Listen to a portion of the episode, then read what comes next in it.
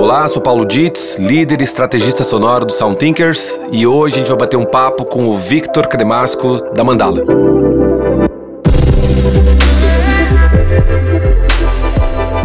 Victor, bom dia. Bom dia. Obrigado aí pelo teu tempo, pelo espaço aí para estar tá trocando uma ideia conosco. Imagina, um prazer. Vamos que vamos.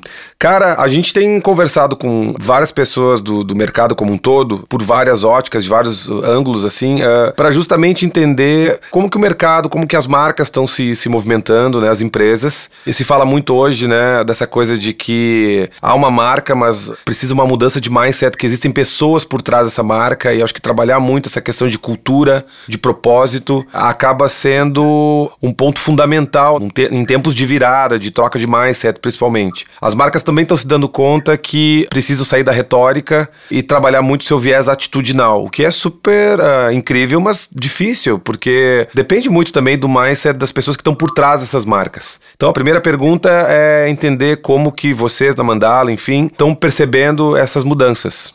Perfeito. Não, acho que tua leitura do cenário ela é perfeita. Inclusive, no ano passado, a gente, treinamento da Mandala, para reforçar é, o, quão, o quão conectada a gente está com, com esse novo momento. Né? A Mandala, quando começou em 2006, trouxe para o mercado essa lente da inovação consciente, essa equação é, do equilíbrio entre o universo do propósito e o universo do lucro, do resultado financeiro, muito por é, ver um mercado que na época ainda engatinhava na própria percepção do mindset, né? Assim, o propósito ainda era uma grande novidade versus modus operandi aí que vinha se perpetuando por décadas. Então, é, o propósito ele precisou de um tempo para ser uma grande novidade, para ser digerido, para ser entendido. E por muito tempo nos serviu um diagrama que a Mandala usava, que tinha um círculo do lucro, um círculo do propósito. Esses dois círculos se fundiam e na intersecção de ambos a gente puxava ali uma setinha e posicionava o trabalho da Mandala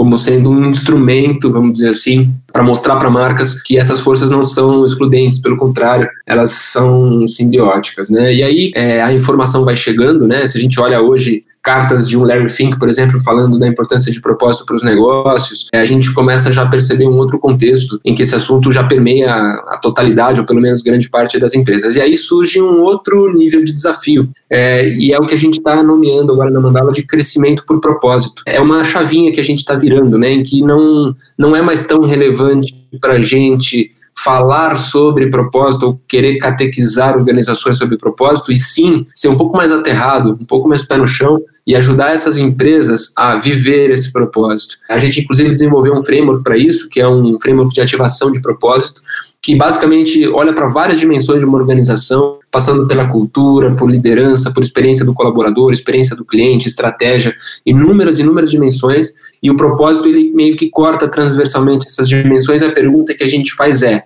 à luz desse propósito, o que, que a gente continua fazendo, o que, que a gente deixa de fazer e o que, que a gente pode ambicionar começar a fazer que a gente não pensava antes e que agora esse propósito de alguma maneira nos impulsiona, nos empurra. Então, esse crivo, né, ter o propósito quase como esse, esse espião secreto das nossas próprias práticas, das nossas próprias condutas e comportamentos, é um pouco a pegada da mandala nesse momento, para realmente a gente talvez acessar o que a gente poderia chamar de uma era de pós-propósito aí, né, em que a gente para de ficar girando em volta do próprio rabo em projetar um futuro melhor, mas a gente começa a conseguir fazer o mais difícil da história, como você falou, que é mexer em pessoas, que é mexer em comportamentos, que, que não é um trabalho fácil, é um trabalho de longo prazo, mas que precisa de muita coerência, consistência e, por último, como você falou, lideranças individuais muito comprometidas. Né? Nenhuma empresa muda com todo mundo mudando junto ao mesmo tempo. Algumas pessoas têm que puxar esse barco e, e a nossa intenção também é estar muito perto dessas pessoas, desses pontos aí, desses hubs de transformação. Incrível. É, e um dos, um dos desafios que eu vejo nos nossos projetos também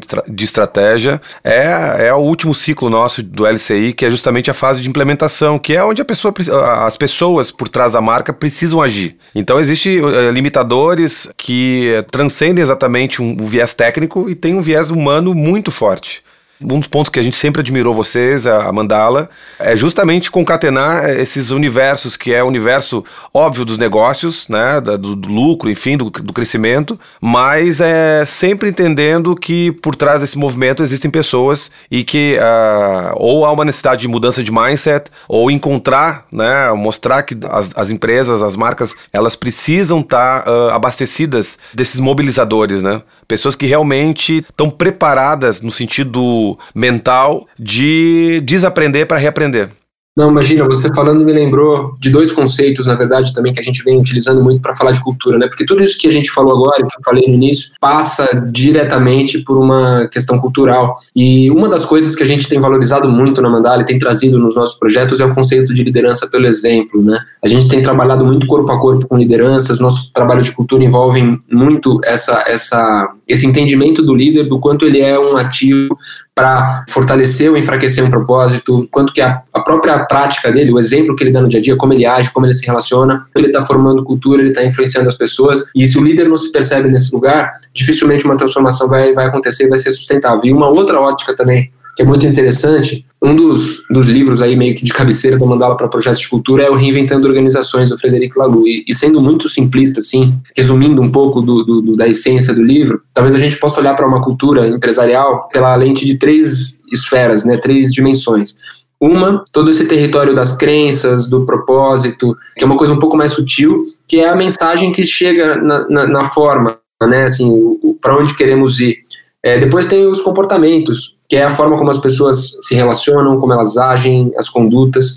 E por último, ele tem o território dos sistemas organizacionais, que é a parte um pouco mais estruturante, quais são as metodologias, os processos internos, os KPIs, um pouco dentro daquela lógica de a gente valoriza aquilo que a gente mede, né? E o que ele defende, que é mais interessante, é que você nunca muda uma cultura se você não tem consciência sobre essas dimensões e se você não intervém nelas ao mesmo tempo. Porque o que mais acontece são empresas que entendem que simplesmente trazendo para o dia a dia um novo discurso, trazendo um novo mindset, isso já vai naturalmente catalisar uma transformação. Não. Muitas vezes as pessoas estão presas em comportamentos e estão meio que amarradas em sistemas organizacionais extremamente duros incoerentes com aqueles mindsets. E às vezes acontece o oposto também, simplesmente investir numa nova metodologia, forçar as pessoas a trabalharem num novo jeito de trabalhar, mas não houve uma preparação também para aquelas pessoas entenderem o porquê daquilo.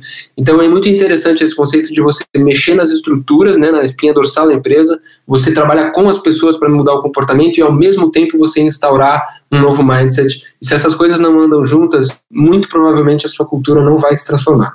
E um dos desafios que eu vejo em projetos que a gente está tocando agora, por exemplo, também tem a ver da maneira como escritórios como os nossos, né, que lidam com essa, não só com o viés estético, mas principalmente o viés atitudinal, no nosso caso aqui o som, mas eu participando esses dias de, um, de alguns workshops de uma, de uma grande marca, né, fazendo rebranding, eu vi o workshop acontecer e eu pensei, nossa, mas as pessoas que estão ali eh, que eu, ao meu lado, elas não estão entendendo exatamente a profundidade do que está sendo dito. Então também tem um desafio nosso de como mobilizar essas pessoas, de como engajar, de como talvez até uma provocação de que antes que tenha exatamente o que fazer, como mexer nisso tudo que a gente está falando aqui sobre o dia a dia da empresa, eu acho que tem muito a ver também com entender as limitações, as dores, né? Como que é o processo empático mesmo, né? Porque às vezes eu sinto que a, o, o mundo corporativo ele é dinâmico, exige isso, né? Por um lado, mas o fator humano ele cada vez mais está preponderante desde ressignificar formas de trabalho, a questão de trabalhar de casa, não trabalhar de casa, flexibilização de, de turnos. Agora se fala muito dessa coisa de que daqui a pouco uh, as pessoas não trabalharem exatamente cinco dias na semana, né, e quatro talvez tenha uma, uma, uma contrapartida aí de produtividade, enfim. Então acho que também tem uma provocação para o nosso lado, no sentido de processo empático mesmo, né? De entender que também o lado da empresa, é, das marcas, é, é, difícil você fazer uma troca de, de pessoas, assim, na execução de um projeto. E ao mesmo tempo, aquelas pessoas que estão te assistindo para essa nova virada, elas também estão no mundo, né? Num, num, num, estágio com a empresa, num estágio da vida, que uh, a gente precisa entender mais, né? A gente precisa entender como, como lidar com aquelas dificuldades. E a grande questão uh, que a gente faz aqui em todos os papos é um paradoxo né, com esse cenário que a gente está vivendo e com o nosso universo sonoro. Eu sei que tu toca, né? Eu sei que tu, tu tem também os seus momentos aí de criação sonora e, e construção dos teus sons também. Como é que tu acha que o som caminha por esse universo que a gente acabou falando no viés atitudinal? Por que, que eu estou provocando essa pergunta? Porque em todos os projetos que a gente entra, existe um esforço hercúleo de uh, mostrar que o som ele, ele transcende o fator estético. Uh, assim como uh, eu falo que texturas eu posso estar utilizando através da música ou atra através da voz, ou até de elementos não musicais, é, a provocação que a gente faz é que uma marca ela se expressa muito também na medida que ela se conecta com artistas, na medida que ela daqui a pouco fomenta alguma cena musical, na medida que ela faz com que uh, os seus colaboradores, além da sua locução, né, dos comerciais, enfim, os seus colaboradores também reaprendam a falar, a se encontrar através da fala, porque uma pessoa ela, ela se expressa muito também através da fala, do seu ritmo de fala, né, na, na, velocidade, na melodia, nas inflexões, né, que palavras que ela sublinha. Como é que vocês veem esse papel do som nesse campo de vocês? Boa, boa pergunta. É, acho que Primeiro é, é interessante falar desse assunto porque, como você comentou, eu sou músico, né, sou compositor, então eu tenho um carinho especial pelos sons, eu tenho um carinho especial pela arte. E até é interessante tocar nesse ponto, né? Porque eu, hoje, sócio de uma consultoria, trabalho com inovação, trabalho com negócios, mas venho de um mundo de. Minha formação em letras, né? Eu venho de uma família em que minha mãe é atriz, eu sou sobrinho de cantores, então meus, meus modelos aí nunca foram esses modelos de carreira, empresariais, então eu sempre tentei, inevitavelmente, trazer para o meu mundo mandala, para o mundo dos negócios, um pouco desse meu repertório, que não deixa de ser um repertório sutil, né? Eu acho que tem uma coisa muito forte em comum entre, entre nós aqui da Mandala e vocês, que a gente trabalha num território do sutil, né? Nós somos nós somos parceiros, nós somos consultorias, nós somos empresas que de alguma forma estão trabalhando um pouco deslocados na linha do tempo, assim, a gente está sempre nessa outra frequência e é muito importante nessas horas a gente ter firmeza de propósito também, porque como você falou, não é, não é uma batalha tão simples, porque muitas vezes a gente está usando uma linguagem, a gente está trazendo certos estímulos que não estão conversando totalmente na percepção das pessoas com o espírito do tempo, né, então é, todo esse processo de sensibilização, de inspiração, ele sempre toma muita energia, tanto de quem provoca quanto de quem recebe. E, e, eu vejo muita similaridade, sempre vi entre os nossos trabalhos, mas tocando mais especificamente na questão do som, né? A gente tem uma, uma crença também aqui na Mandala, de parte de uma premissa de que cada vez marcas estão saindo de uma lógica de formar o mercado menos comunicação top-down, uma maior valorização da experiência, do, do sensorial, né? E de alguma maneira eu acho que o som ele, ele participa da nossa vida o tempo inteiro. Desde quando você está num espaço de um evento você fecha o seu olho e para para perceber o quanto aquele ruído está é, influenciando o seu bem-estar, influenciando sua consciência, seu equilíbrio. Como você deu um outro bom exemplo, a voz talvez seja a grande ferramenta de transformação que, que exista no mundo, né? É, quantas transformações históricas não aconteceram com pessoas inspirando as outras e convencendo as outras por meio da voz, por meio do, do, do que vem do diafragma aqui, que é aquela energia energia da verdade. Então, eu sinto que o som ele é um pouco uma metáfora, um pretexto, uma desculpa, vamos dizer assim, para ajudar marcas a pensarem sobre diversas coisas. Né? Quando uma marca pensa no seu propósito, ela está pensando na sua voz interior. Então, de alguma forma, isso tem a ver com sons. Quando uma marca está pensando em como ela vai se comunicar, muito mais claramente ela está falando de sons também, porque ela vai emitir essa comunicação.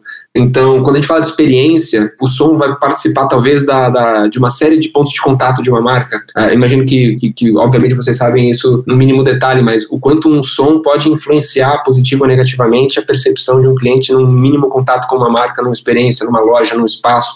Então, assim, do, do macro para o micro, do filosófico para o tático, vamos dizer assim, o som está em tudo. E eu acho absolutamente transformador, inovador que vocês estejam aí para falar desse assunto, para revelar esse assunto. Eu acho que o mundo hoje precisa mais dessas sutilezas, de abordar por sutilezas aquilo que é estruturante. Não sei se ficou muito, muito complexa a minha resposta. Muito legal, muito bacana.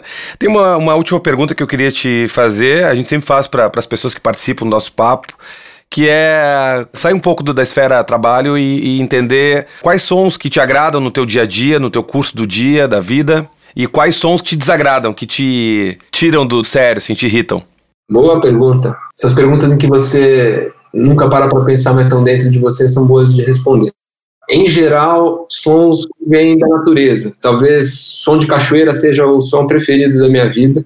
Eu sou um, um, fã de cachoeira e eu acho aquele barulho, todos os sons que ela traz, né? Porque ela traz o som da queda, ela traz o som do impacto e é um som pesado, leve ao mesmo tempo.